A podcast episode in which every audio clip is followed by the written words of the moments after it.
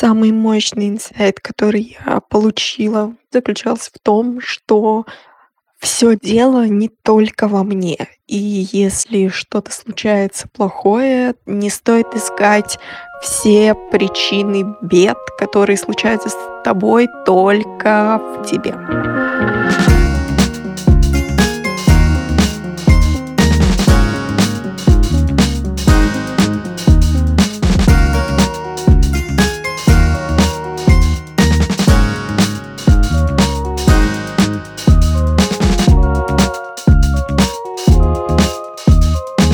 Что же вы включили сейчас, дорогие слушатели?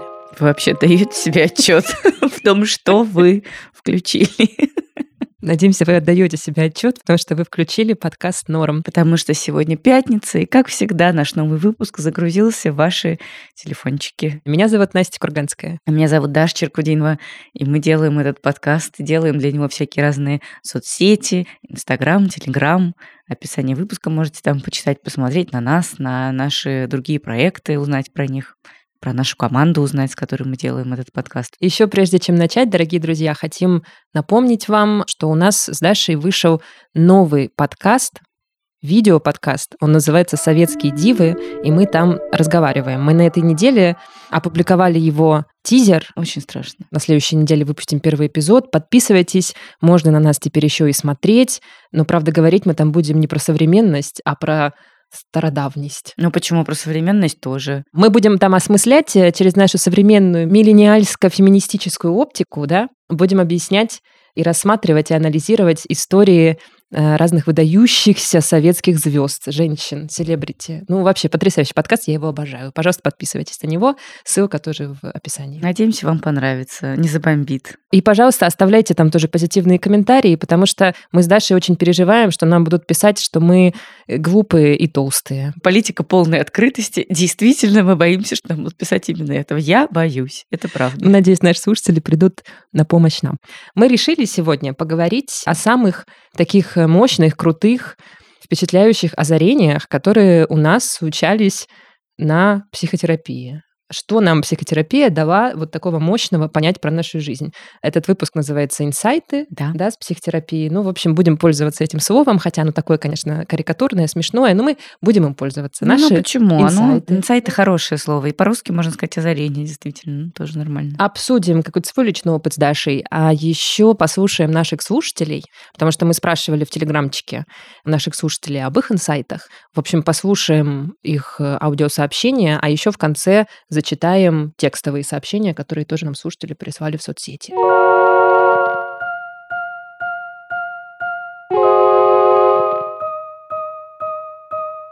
А я хочу сказать, что такое инсайт. Твой инсайт о том, что такое инсайт. Я прочитала несколько заметок да, да. про то, что такое инсайты. Она, она всегда прочитала несколько заметок. Понятие инсайт, оказывается, еще в 1926 году описал Грэхэм Волос. И он сказал, что инсайт не наступает просто так. Существует подготовка, инкубационный период и, собственно, сама вот эта вспышка озарения. То есть нельзя получить инсайт с бухты-барахты. Нужно быть готовым к тому, чтобы его получить и проделать какую-то работу, и чтобы тебя осенило не на пустом месте, а когда ты уже созрел для того, чтобы тебя осенило. Это, между прочим, очень классно. То есть получается, что когда мы получаем какой-то инсайт, то мы не просто его получаем от какого-то внешнего мира, да, вот да. от э, какого-то другого человека или от э, какого-нибудь произведения художественного, а мы получаем его, потому что мы сами прошли инкубационный период инсайта. Да, и готовы созрели. его принять, да. И это то, почему не работают всякие советы всяких старших или более мудрых родственников и друзей, когда они тебе там что-то говорят. Mm или там, когда ты что-то кому-то там втираешь. А бывает еще и советы дурацкие. Да, а потом через пару лет ты говоришь, боже, я все поняла. Да. А тебе говорят, ну мы же тебе сто раз говорили. А ты говоришь, ну блин. Ой, спасибо, очень интересно, и я бы сказала, воодушевляюще. И еще бывает, оказывается, три варианта получения инсайта. То есть как бы как психотерапевты и психологи нас э, стимулируют к тому, что мы получили инсайт. Они вот когда нас слушают, мы там всякое рассказываем, рассказываем, и они такие, ага, кажется, этому человечку не хватает информации, и у него не сформировывается связь из-за нехватки информации. Сейчас я ему дам информацию, через какое-то время, возможно, него будет инсайт.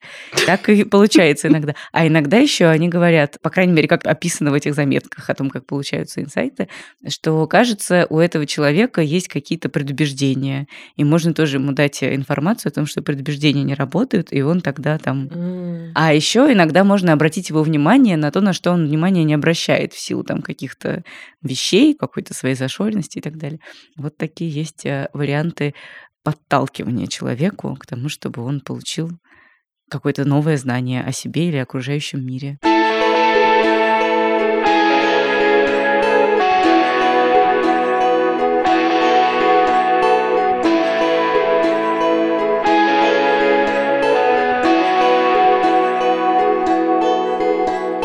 Вот у тебя есть какой-нибудь У меня есть несколько инсайтов. Давай. Один у меня был такой инсайт, но я прям за ним пошла, и я его получила.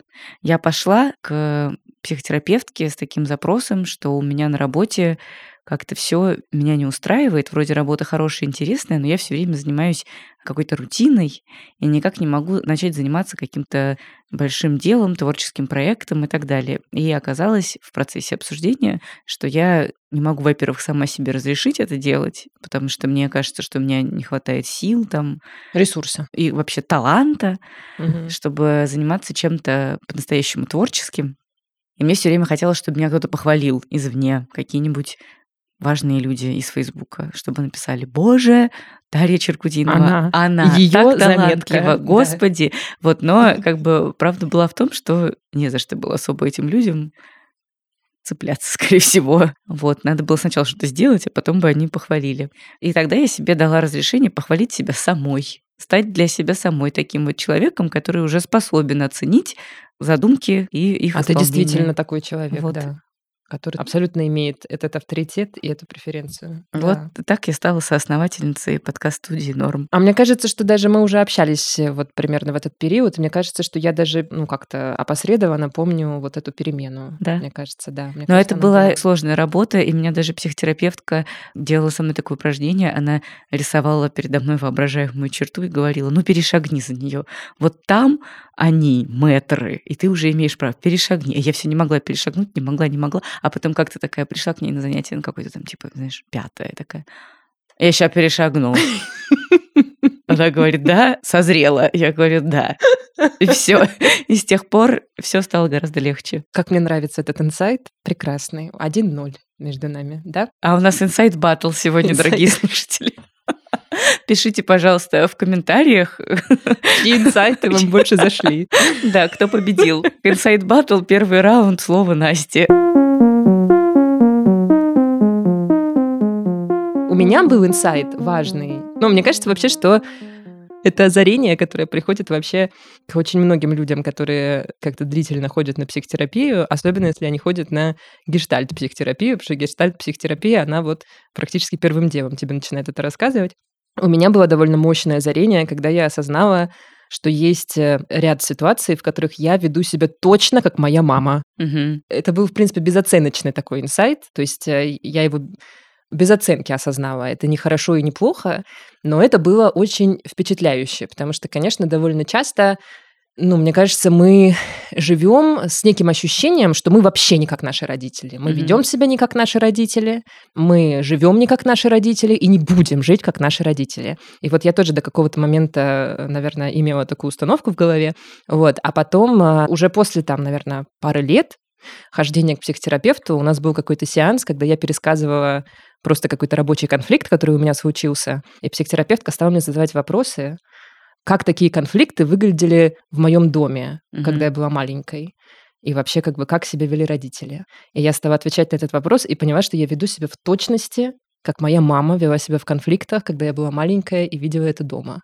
И это просто поразило меня до глубины души. И я помню, что я потом прямо... Не могу сказать, что это как-то прям повлияло на мое поведение, в целом нет. Но все равно осознание было довольно удивительное. О, интересно. Вот э, в том числе психотерапия способна показать тебе на то, что ты не всегда как бы на 100% самостоятельно делаешь какие-то вещи в жизни, а иногда делаешь что-то, что ты просто хорошо в себя впитал и учит тебя отделять. Мой следующий инсайт вообще противоположный твоему. И это как раз э, такой инсайт, до которого мне нужно было дозреть. Мгм. У меня было всегда такое мнение и такое понимание, что моя мама воспитала меня человеком. И что если бы не она, я бы никогда не стала человеком, ничего бы не добилась, была бы ужасным или куда-нибудь скатилась бы на дно. Мгм. И несколько раз мне мои подруги говорили, есть же еще и ты в этом Да. процессе, и твоя Конечно. личность. А я им говорила, ой, да ну что вы, какая там моя личность, моя личность, вы себе не представляете, какая бы была. Это все моя мама. М. А потом как-то раз на психотерапии что-то мы стали разговаривать про семью, а мне очень тяжело дается разговоры про семью, про детство на психотерапии. И с несколькими терапевтами я прям заранее ставил такое условие, что мы вот в прошлое лезть не будем, потому что в прошлом все прекрасно и замечательно. И вот. И как-то раз терапевтка мне задала, ну, тот же самый примерно вопрос, а почему вы себя выкидываете из этого уравнения? Вы же уже достаточно взрослая, 30 мне было, не помню точно. Какое-то количество времени прожили отдельно от мамы там. И вообще у вас там свои интересы и все такое. И я подумала, а да, интересно, действительно, как странно, что я до сих пор это делаю. И таким образом для меня стало легче заглядывать в свое прошлое, в свое детство. Ну, делать это по возможности безоценочно тоже, потому что для меня все еще очень сложно говорить и думать о том, что, может быть, мои родители и мои старшие родственники были где-то неправы, и, Мгм. может быть, где-то они э, как-то, ну, как-то, может быть, со мной так себя вели, как не стоило бы со мной себя вести. И я все время ищу этому оправдание, что вот там такое было время, тяжелое, и никто не знал, как правильно, и вообще это совсем не худший вариант, ну, естественно, совсем не худший вариант, но мне стало проще об этом думать и вообще допускать такую возможность, что, может быть, мое детство состояло не только из радуги и солнышка, Да. а были в нем какие-то, может быть, и обиды, и какие-то неклассные моменты. Мне кажется, что, ну, это тоже то, чему хорошо достаточно учат часто тебя на психотерапии, ну, учат, может быть, не совсем корректное слово, э, но вы поняли. Это как раз э, находить вот эту свою собственную линию, да, вот столько твою линию, политику, стратегию отношения к своему детству, к своему прошлому, к своей семье. Потому что вот есть люди, например, которые на психотерапии понимают, что, может быть, им вообще не нужно общаться с семьей, потому что она какое-то деструктивное влияние оказывает на Мгм. их жизнь. И вот у нас, кстати, нам писали тоже об этом наши слушатели, что это было там каким-то мощным, важным инсайтом для них. Есть э, наоборот, да, какие-то истории, когда люди там возобновляют отношения с родителями после психотерапии. Мне кажется, здорово, что как раз вот в результате вот этой какой-то глубокой работы ты способен понять, ну, вообще переосмыслить, да, переосмыслить вот это самое свое радужное или, наоборот, совершенно нерадужное прошлое. Мгм. Я предлагаю вот здесь, в этом месте, дорогие друзья, послушать немножко наших слушателей, которые нам прислали свои главные впечатления, озарения от психотерапии, которые были у них. Давайте послушаем. Я пришла на психотерапию, когда у меня была очень непростая со многих сторон ситуация. Я была в процессе развода, и процесс был непростым. Я пришла, потому что кукушка начала отъезжать уже совсем. Первые пару сеансов я просто выговаривалась, наверное, рассказывала про какие-то обстоятельства, про то, про это. А потом меня терапевт спросила, а чего вы хотите.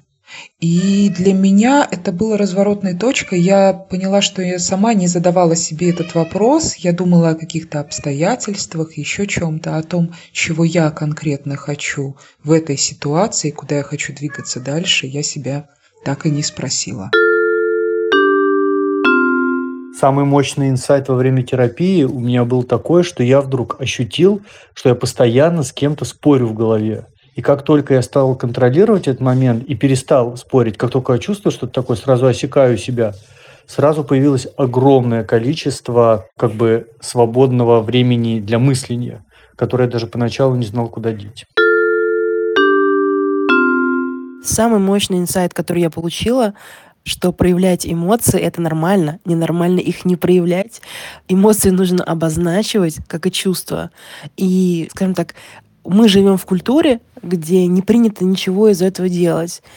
И поэтому мы довольно люди несчастные. То есть фраза «мы русские, мы грустные», она хоть и смешная, но как бы не, не очень. Вот. И я это поняла случайно, я поняла, что я начала гораздо легче проявляться а, во многих отношениях, не бояться конфликтов, очень быстро выходить из каких-то сильных негативных эмоций, научить себя сознательно радоваться, вообще отключать мозги и дать возможность телу реагировать на все. И я не думаю, что это возможно было бы без терапии. Я всегда поддерживала гармонию, баланс. Мне казалось, что я прям достигла какого-то супер уровня в этом. Но в какой-то момент вся жизнь моя полетела в тартаражи. Я пришла к психотерапевту с запросом, что мне делать, когда ситуация выходит из-под контроля, и сейчас закончится все плохо. Вот у меня брак рушится, что мне делать? И э, мы долго работали, и, наконец, опосредованно я пришла к выводу, что если раньше я искала отдельно физически гармонию и баланс, отдельно моральную гармонию баланс. А оказывается, это работает все вместе. То есть, если я работаю по 16 часов в сутки, то я не буду психологически стабильна. У меня не будет э, защиты от отеческих, не знаю, там каких-то критики, какой-то обратной реакции на то, что я делаю и так далее. И наоборот, если я физически устала, то мне не будет ресурса на то, чтобы делать какие-то творческие дела. То есть, поэтому только вместе, только если я буду отдохнувшая, если я буду нормально спать, нормально питаться и относиться к себе по-человечески, тогда я могу сделать гораздо больше, чем раньше. И уже вот полгода я живу с этой новой философией, и это реально работает.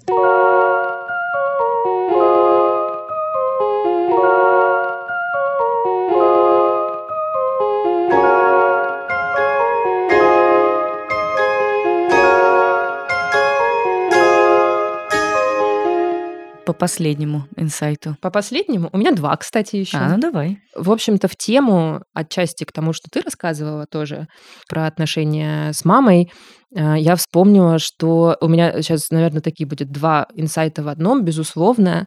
Для меня одним из главных подарков, которые мне сделала терапия, одной из главных хороших вещей, за которые я ей благодарна, это то, что она мне помогла снять комок ужасных всяких самых разных э, негативных чувств, связанных со смертью моего папы. У меня 6 лет назад умер отец. И какое-то время это, безусловно, было каким-то достаточно тяжелым переживанием для меня, которое я при этом еще в себе подавляла довольно активно, потому что я все время это делаю. Психотерапевт мне довольно мощно за там пару сеансов сняла вот этот набор очень тяжелых, хаотических чувств во главе с чувством вины, злости, тревоги и всякого такого печали и горечи, которая у меня внутри сидела. Мне кажется, что, во-первых, в ситуациях, когда человек сталкивается с утратой, просто сам Бог велел походить на психотерапию, потому что ну, мне кажется, это, не скажу всегда, наверное, но довольно часто это запускает какие-то очень сложные чувства из каких-то глубин и заставляет их в тебе крутиться. И, в общем-то, наверное, довольно деструктивно тоже влиять. И нужно, чтобы какой-то профессиональный человек помогал с этими чувствами справляться и вообще их как-то проговаривать. Потому что я не уверена, что это можно сделать самостоятельно. Наверное, можно, кто-то может, но думаю, что с психотерапевтом этот процесс быстрее.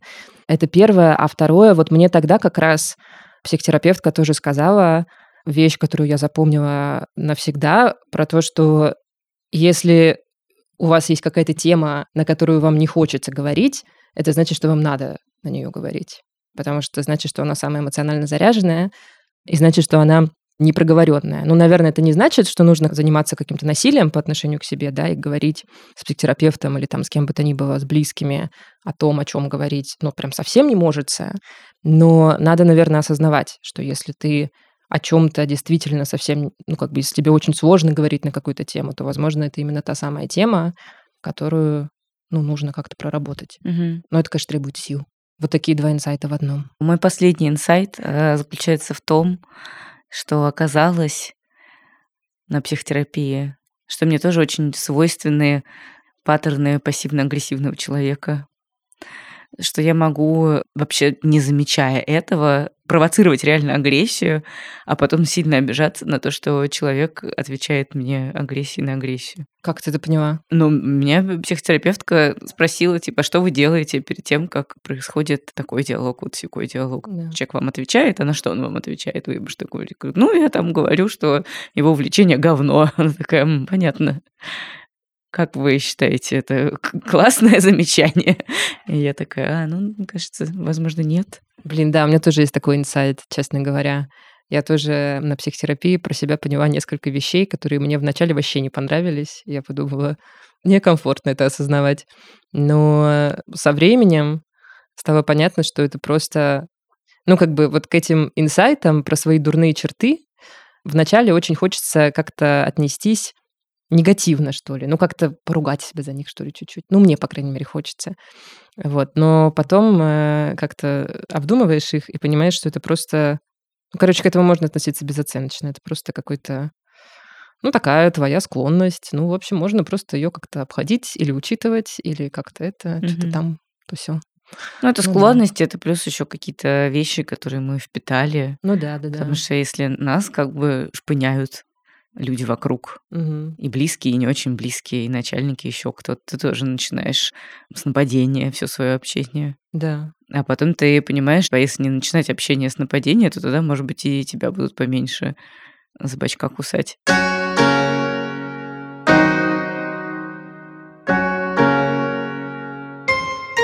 Мой самый, наверное, мощный инсайт в работе с терапевтом с практической точки зрения еще ко всему прочему в том, что когда мы обсуждали мою аэрофобию и необходимость для меня в том, чтобы рядом со мной был э, какой-то человек, который будет держать меня за руку, будет меня успокаивать, гладить по голове и так далее, что в этом мы пришли к выводу, что в этом меньше от фобии и больше от э, стремление получить поддержку и внимание со стороны другого человека, в частности, там, моего бывшего мужа.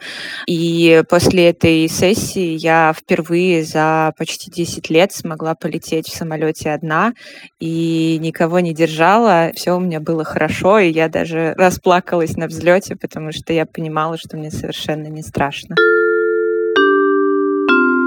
Мы с психотерапевтом довольно долго обсуждали тему принятия себя и в целом того, что пока ты себя не полюбишь, у тебя в личной жизни более-менее ничего не наладится. Но в итоге помог, как ни странно, случай. И у меня произошел некий флирт впервые за долгое время. И довольно сумасшедшим и странным для меня образом это помогло мне как раз понять эту мысль, потому что именно после этого я почувствовал себя уверенным, что в целом я могу нравиться еще каким-то отдельным людям, кроме каких-то безусловных близких людей. Не знаю, странным образом мне, в общем, придало это уверенности в моих постоянных и длительных отношениях начался совершенно новый, какой-то абсолютно волшебный и страстный виток в нашей жизни. И я потом своему психологу сказал о том, что, блин, это очень круто, и мне кажется, что без вас я бы до этого действительно не дошел. Самый мощный инсайт, который я получила, заключался в том, что все дело не только во мне. И если что-то случается плохое, не стоит искать все причины бед, которые случаются с тобой только в тебе. На меня сильно повлиял инсайт, что когда мы чувствуем себя одиноко и кажется, что никто нам с этим не может помочь до конца, это потому, что мы наполняемся снаружи, открывая в себе черную дыру. Если вкратце, то адаптативный вариант наполнения – это давать любовь, заботу, внимание другим людям, тем самым наполняя себя через отдачу, создавая, а не только потребляя. Благодаря этому мы сами создаем в себе ресурс, чтобы чувствовать себя наполненными и не зависеть от окружения, которое не всегда может удовлетворить наши потребности.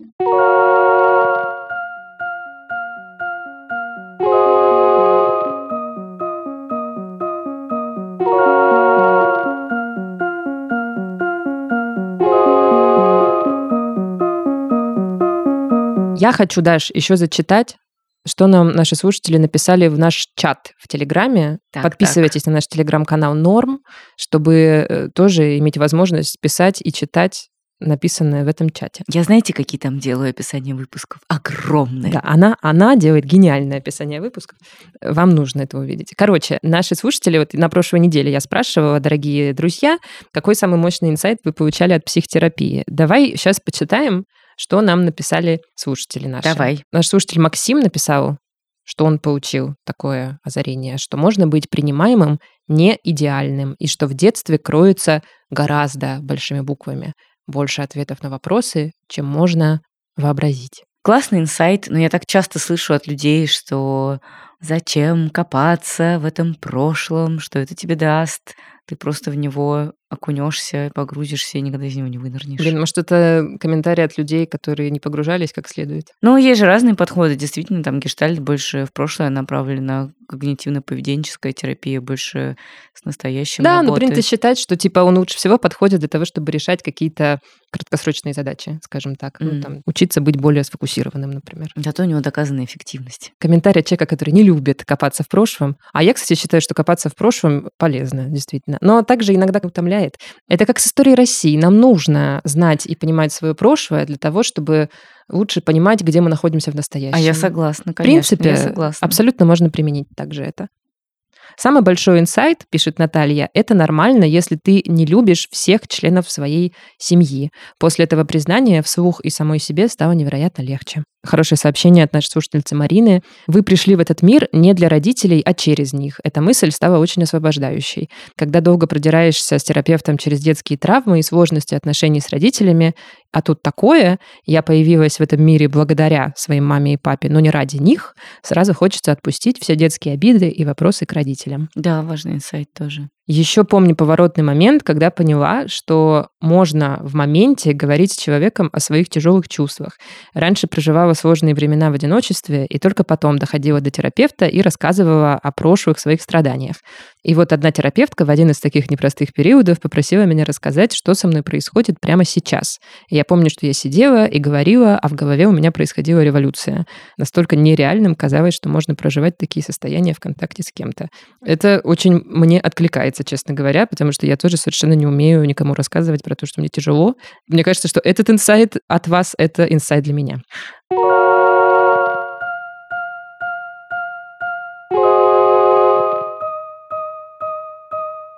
У меня был еще один такой маленький инсайт, я запланировала, я скажу. У меня был еще маленький инсайт такой в том, что нужно верить своим ощущениям и своим чувствам и своей интуиции. Это, конечно, звучит как клише тотальное, потому что, ну, мы же все люди, мы все, наверное, верим своим ощущениям и своей интуиции, но вот в моей жизни это было, например, не так. У меня был такой период, это был очень мощный для меня инсайт в контексте работы, потому что я работала на работе, которая, ну, не супер мне подходила и не супер нравилась, и довольно долго я мучилась разными размышлениями, типа, ну, может быть, это просто взрослая жизнь. Может быть, во взрослой жизни должно быть вот так. Не все всегда нравится, не все всегда подходит, не все идеально, но зато мама спокойна, карьерные перспективы, еще что-то там, Трудовая зарплата. книжечка лежит. Стабильность. Вот. И вот я ходила, ходила к психотерапевту, тоже в том числе с этими своими рефлексиями. И что-то я ее задолбала в какой-то момент, и она мне сказала, Настя, ну что вы так быстро сдаетесь? Но вы же знаете, что в жизни бывает и по-другому. У вас же есть и гораздо более позитивный рабочий опыт. Почему вы сдаетесь и не ищете снова такого опыта и такого чувства? И я подумала, да, действительно. И вот сейчас, спустя несколько лет после этого, я понимаю, что это была, ну, для меня, по крайней мере, это была абсолютная правда. Можно иногда потерпеть краткосрочно ради какой-то важной цели, а вот если важной цели и важного смысла по-настоящему важного для тебя нет, то кажется, что терпеть совсем не обязательно. И, в общем, дискомфорт — это индикатор того, что можно что-то поменять. И в работе, и в отношениях. Вот такое, мне кажется. Надо слушать, слушать Прекрасный сердце. инсайт. Я согласна. Ой, дорогие наши любимые, Слушайте свое сердце, наши дорогие, наши любимые. listen to your heart. А также песня. Listen to подкаст Норм и другие проекты нашей студии. А как это мудро, золотые слова. Да, это был подкаст Норм. Меня зовут Настя Курганская. А меня зовут Даша Черкудинова. Всем инсайтов. Пока. Пока.